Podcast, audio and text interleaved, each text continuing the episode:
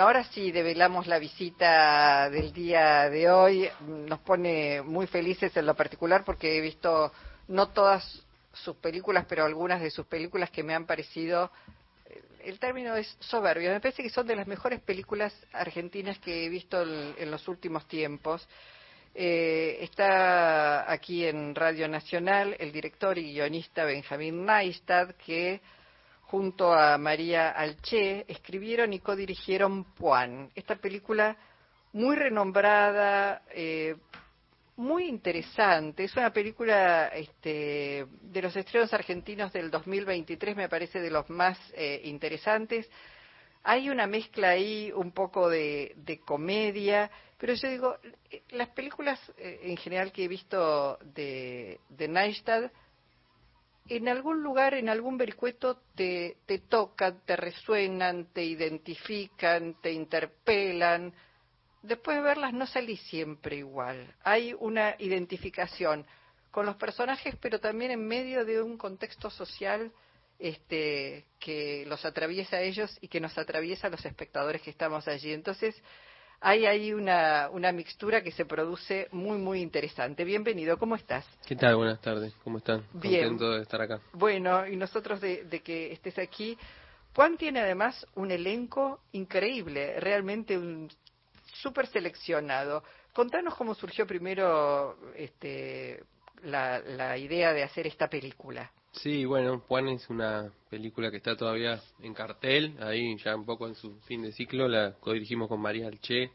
Es una comedia ambientada en el mundo de la Facultad de Filosofía y Letras de la calle Juan, este, que protagonizada por Marcelo Subioto y Leonardo Sbaraglia, y después gran elenco, Andrea Frigerio, Cristina Vanega, Julieta Silverberg, eh, Lali Espósito está por ahí también.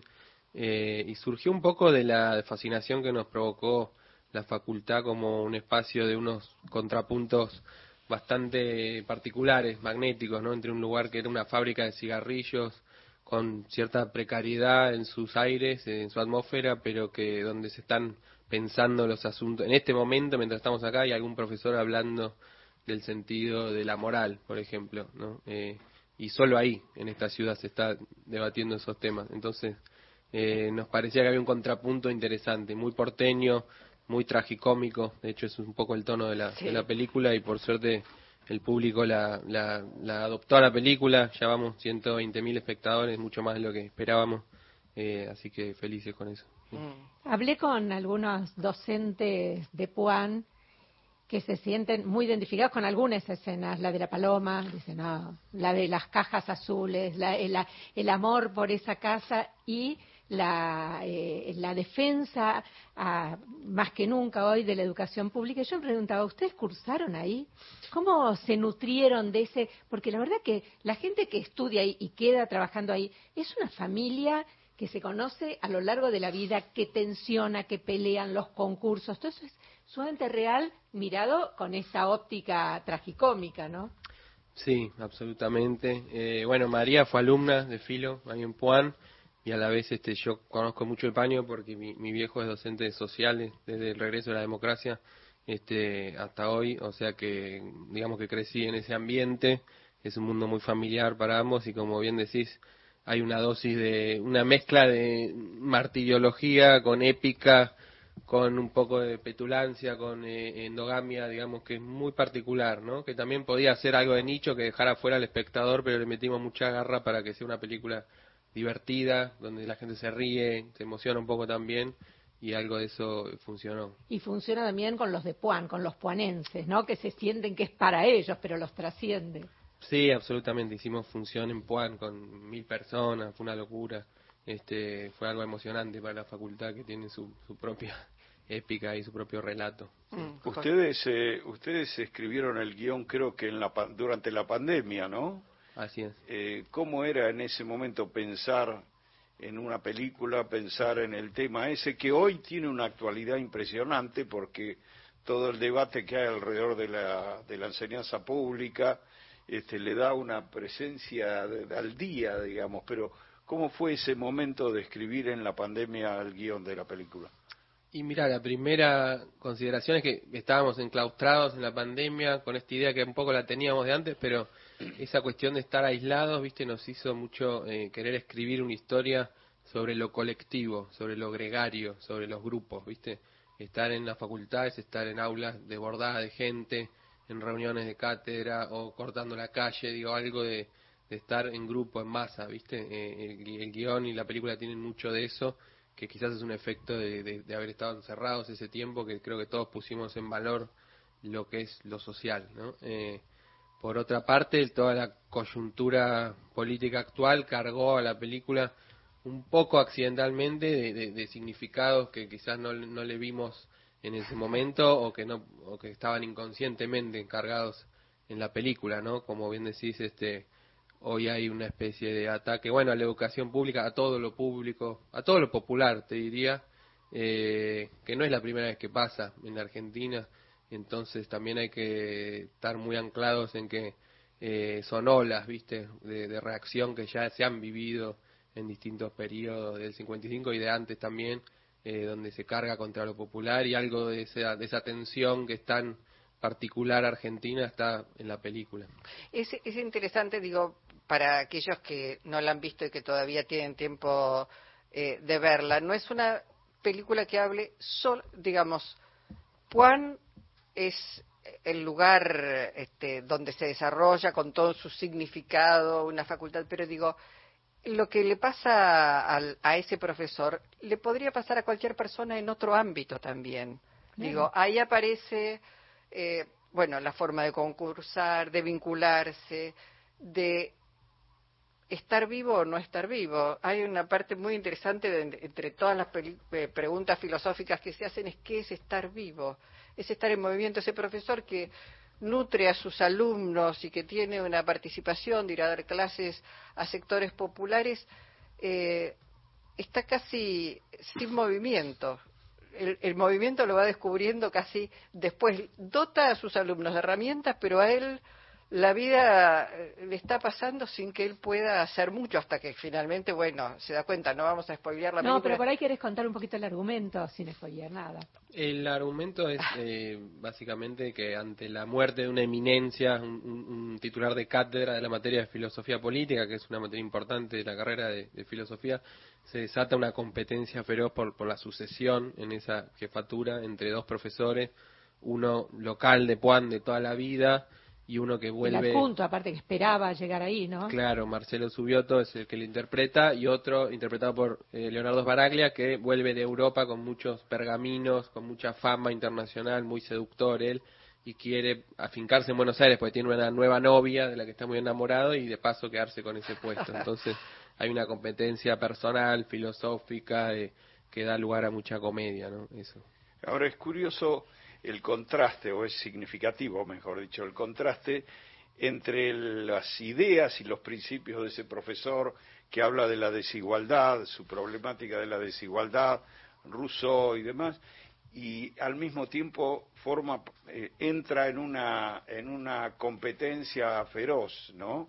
Con el, con el candidato que viene con toda la, el aura de prestigio en contra de él por ese puesto, ¿no? Como que hay una lucha individual ahí, este, una pelea eh, en un ámbito donde se habla de, de los fundamentos de la igualdad, de la justicia social de algún modo, ¿no? Sí, bueno, un poco nos llamaba la atención este, en esa materia, por ejemplo, se enseña lo que vos estás refiriendo, que es el contrato social de Rousseau, ¿no?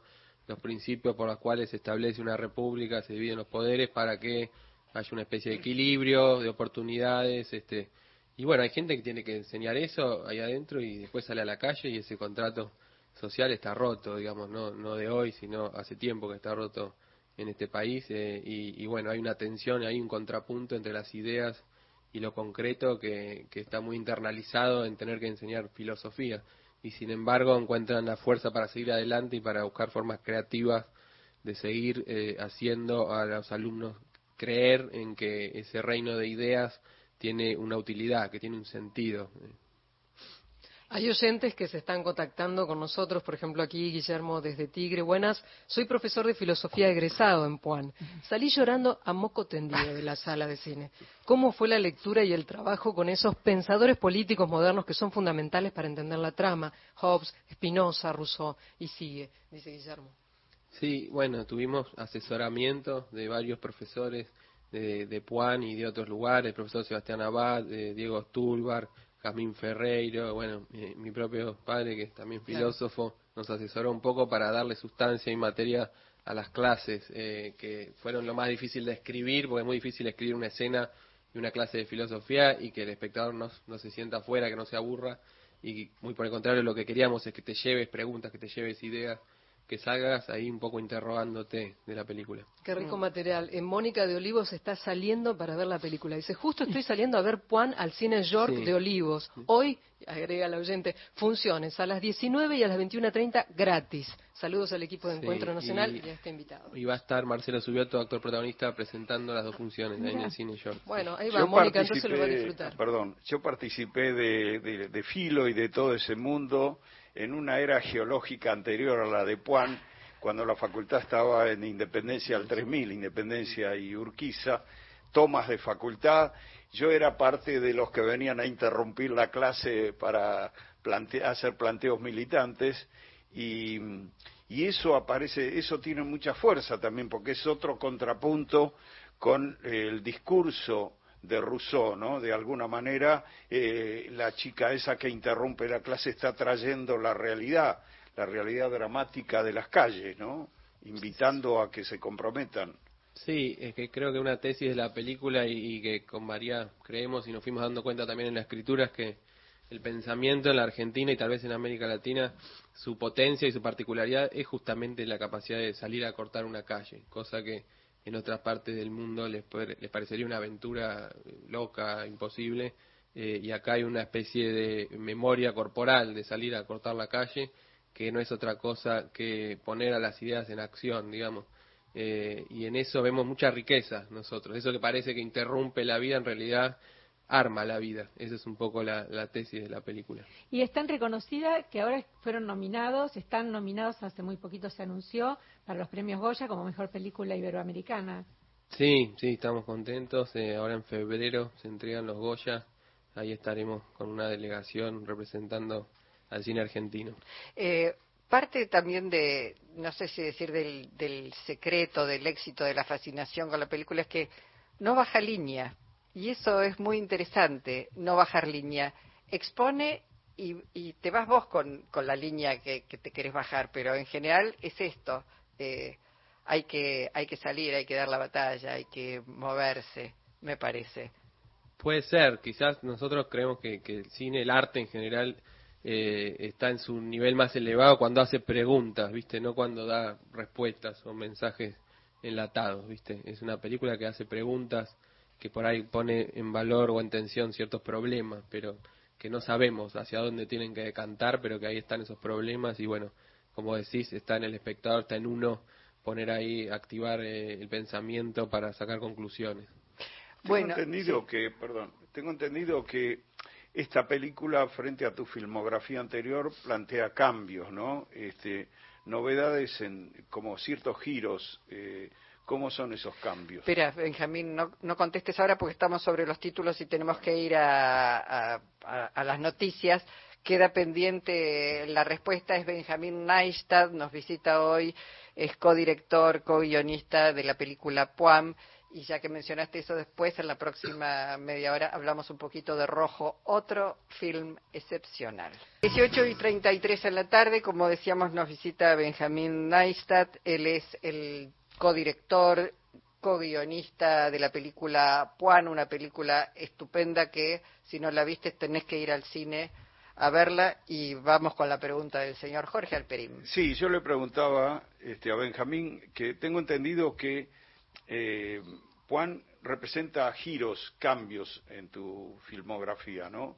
Me gustaría que vos me, me cuentes un poco. Eh, sí, sí, no, no, tengo tanta filmografía. Eh, bueno, sería la cuarta película que hago, la primera codirección. Es la primera vez que hago una comedia, pero me parece lo más natural ir cambiando, haciendo otras cosas, este, lanzándose hacia lo desconocido, digo, si no sería este, tedioso, ¿no? El ejercicio de la, de la profesión en la repetición, digo. Espero hacer muchas cosas distintas si tengo la suerte. Sí. Eh, ¿cuándo, ¿Cuándo empezaste a filmar? ¿Dónde, ¿Dónde estudiaste? Estudié cine en la Universidad del Cine de Manuel Antín, en San Telmo. Ajá, en San Telmo. Sí.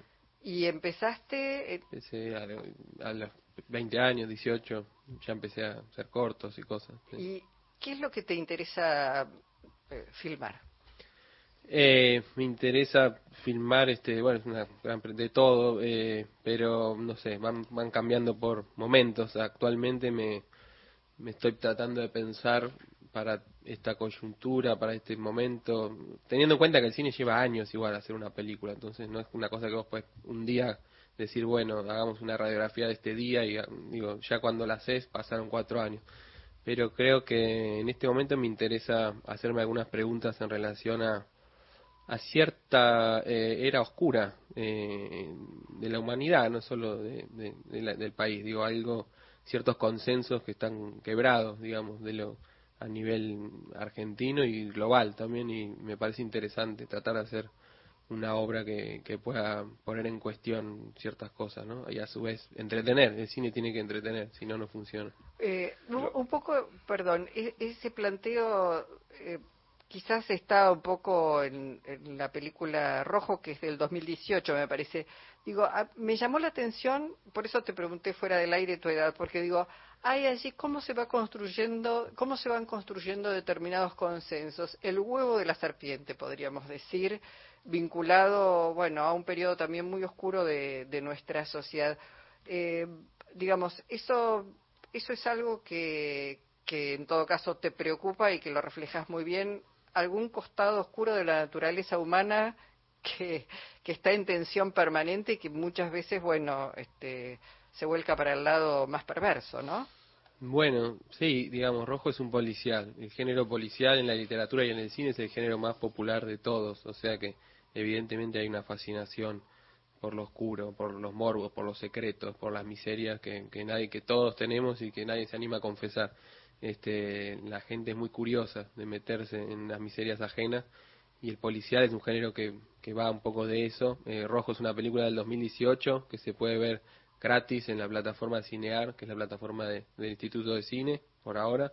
Eh, y es una película ambientada en el 75, antes de, del golpe, digamos, durante la, la presidencia de Isabel, cuando ya, sobre todo en algunas provincias que fueron intervenidas, empezaba la maquinaria del terror estatal este, y la película transcurre en un pueblo de provincia que no se especifica, donde empieza a haber toda una red de complicidades este, y omisiones para que se pueda activar este, esa época del, horror. Sí, sí, sí. Eh, imagino que eh, los premios conseguidos, la crítica tan buena y la repercusión que tuvo ya en público, te van a hacer más fácil conseguir los recursos para futuras películas, ¿no? No, no te creas, para nada. En Argentina es, es difícil hacer cine. Eh, cada año es más difícil que el anterior, cada película es más difícil que la anterior. Te diría que es excluyente que saques premios, críticas y todo eso como para tener alguna esperanza de volver a hacer una película. Eh, es un oficio bastante, eh, te diría, sufrido porque tiene un nivel de incertidumbre absoluta, pero siempre, digamos, cuando empecé también era así sobre todo si querés sacar adelante proyectos eh, propios, guiones, que no necesariamente sean propuestas de alguna productora grande o qué sé yo, y encima tratar de que lleguen a un público amplio.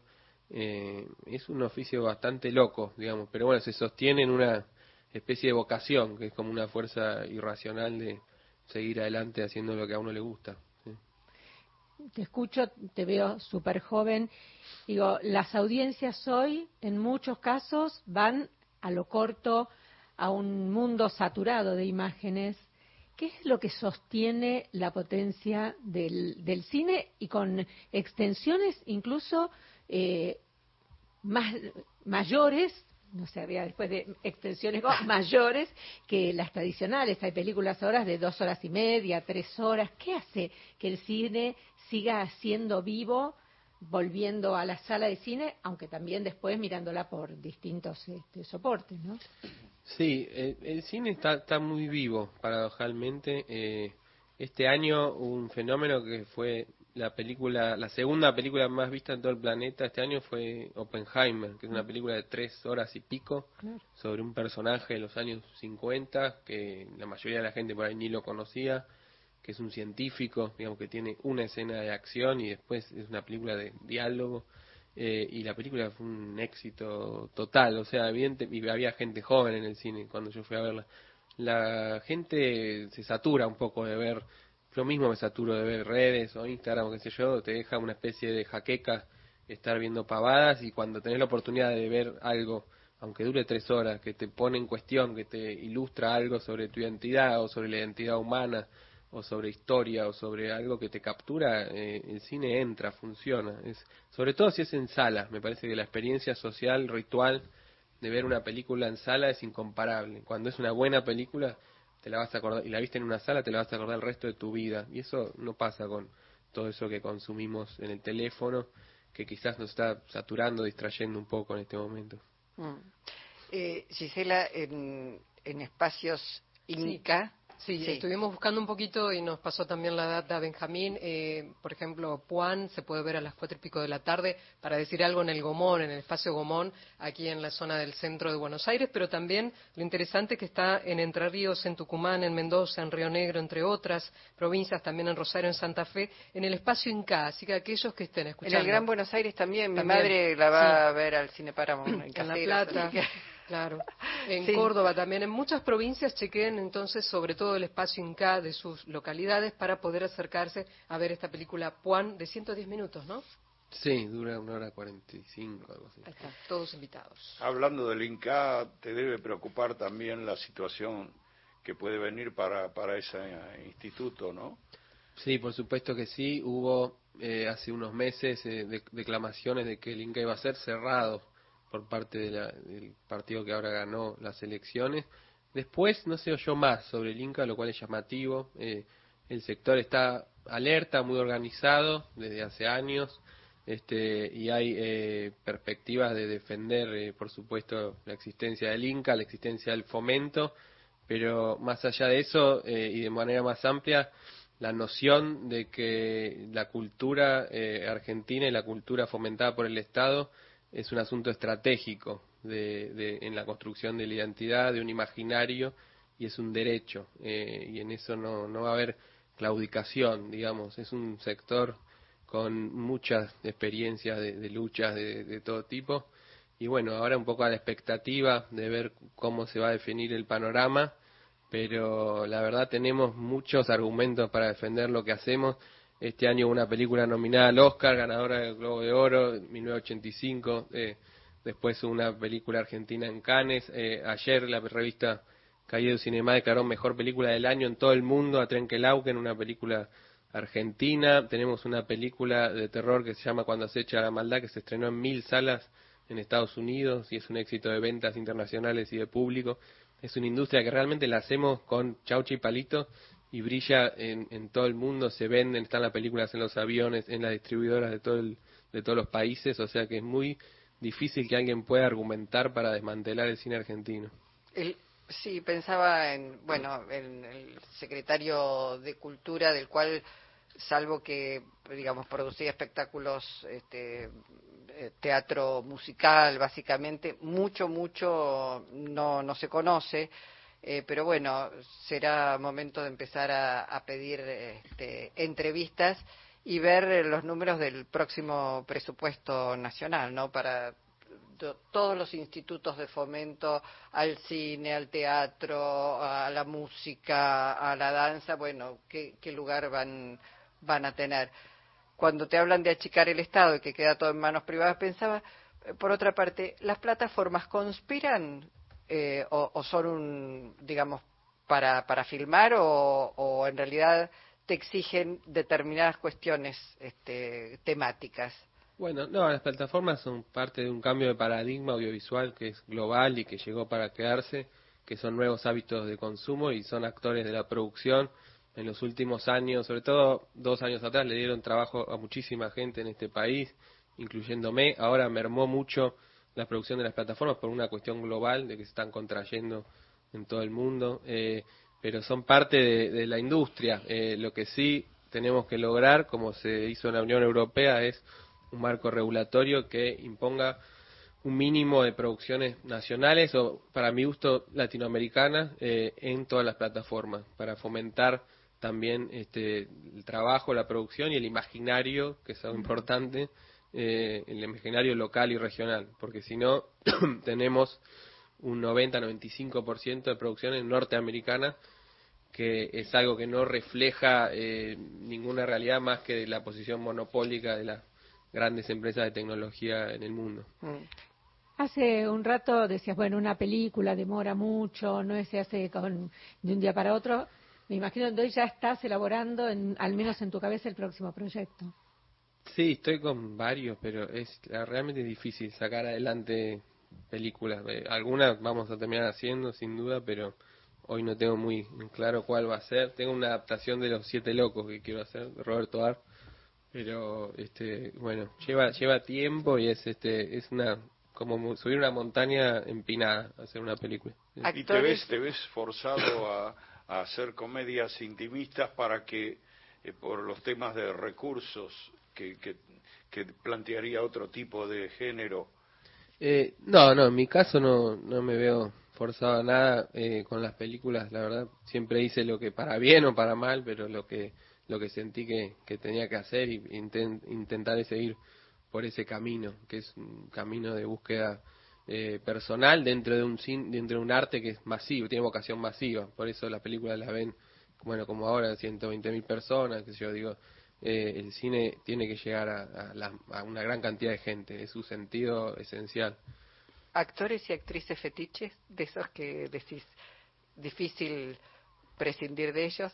Eh, no, tengo algunos amigos actores que siempre están en las películas, pero después este, no, me encanta trabajar con, con grandes actores. Bueno, ahora pude darme el gusto con María de trabajar con Subioto, en un protagónico que era muy admirado por nosotros, y con Leo Baraya, que es un ícono del cine argentino, un lujazo, y veremos que en el futuro con quién se puede trabajar. Sí, no hay grandes o pequeños papeles, por ahí es, pero todo, todo es un conjunto maravilloso. ¿Por qué tienen que ver Puan? Bueno, invitamos a, ver Puan, primero porque eh, está la realidad tan pesadita que se van a reír, van a pasar un buen momento, eh, creo que eso ya vale la entrada. Y segundo, porque se van a llevar un par de preguntas que por ahí pueden servir de herramienta para este, reubicarnos un poco en la realidad que se nos abre. Mm. Aquí un oyente, eh, una oyente ya creo que responde a la pregunta de Luis en algún punto, además de Benjamín, que es el director de Puan. espero que estén todos bien. Estoy escuchando el programa y quería comentarles que vi Puan, también en el cine Paramount como la mamá de Luisa. Disfruté la película, me hizo reír, reflexionar y los actores excelentes. Mando un beso. Bueno, Benjamín, te agradecemos enormemente que hayas venido a conversar con nosotros esta tarde. Eh, nos, la verdad es que nos eh, produce mucho placer saber que hay gran y buen cine argentino y que además lo hace este, directores y guionistas muy, muy jóvenes. Tenemos un enorme presente y futuro por delante. Muchísimas gracias. Muchas gracias a ustedes, a los oyentes. Saludos. Gracias. Gracias.